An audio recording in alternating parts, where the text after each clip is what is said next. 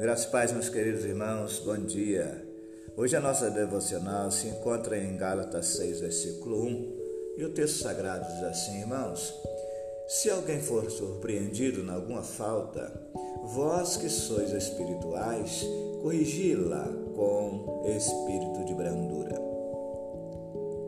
O autor Felipe Rocha, ele escreveu um artigo algum tempo atrás, e aqui eu quero é, o que ele descreveu a respeito do artigo. E ele diz assim: Escrevi não há muito tempo atrás um texto sobre um filme popular não cristão, mas considerado quase uma pregação para muitos evangélicos.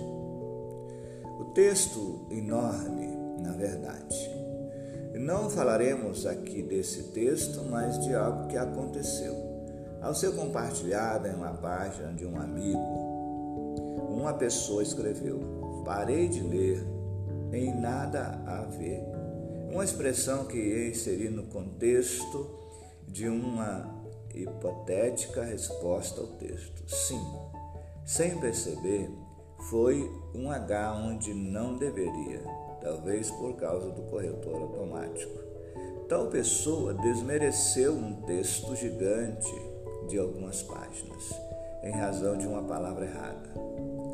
E o pior, fez uma crítica pública, desmerecendo não só o texto, como questionando a inteligência do autor.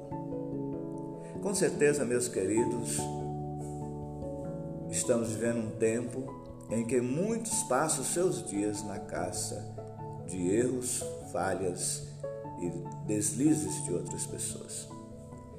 Texto que acabamos de ler, Paulo, fala sobre a hipótese de uma pessoa ser surpreendida errando. Não é uma pessoa que errou, sim. Também não é uma pessoa que se arrependeu e confessou. É, na verdade, uma pessoa pega no ato do seu erro. Geralmente é ensinado a ter misericórdia e compaixão daquele que se arrependeu do seu erro. Aqui, Paulo exorta a tratar com brandura este irmão pego em flagrante. No grego, esta expressão traz o significado de gentileza. Ser gentil, amoroso com o irmão em falta, o próprio termo corrigiu tem o sentido de restaurar. Então, Paulo está dizendo que, com um coração gentil e cheio de amor de Cristo, devemos ir ao irmão que caiu e, em amor, levá-lo à restauração. Um homem de honra deve estar sempre pronto para levantar o caído restaurar o perdido e amar o errante. Não deve ficar à caça do erro dos outros, mas se der de cara com algum, fazer o que diz Mateus 18, versículo 15. Mostra-lhe o erro. Se ele ouvir, você ganhou o seu irmão.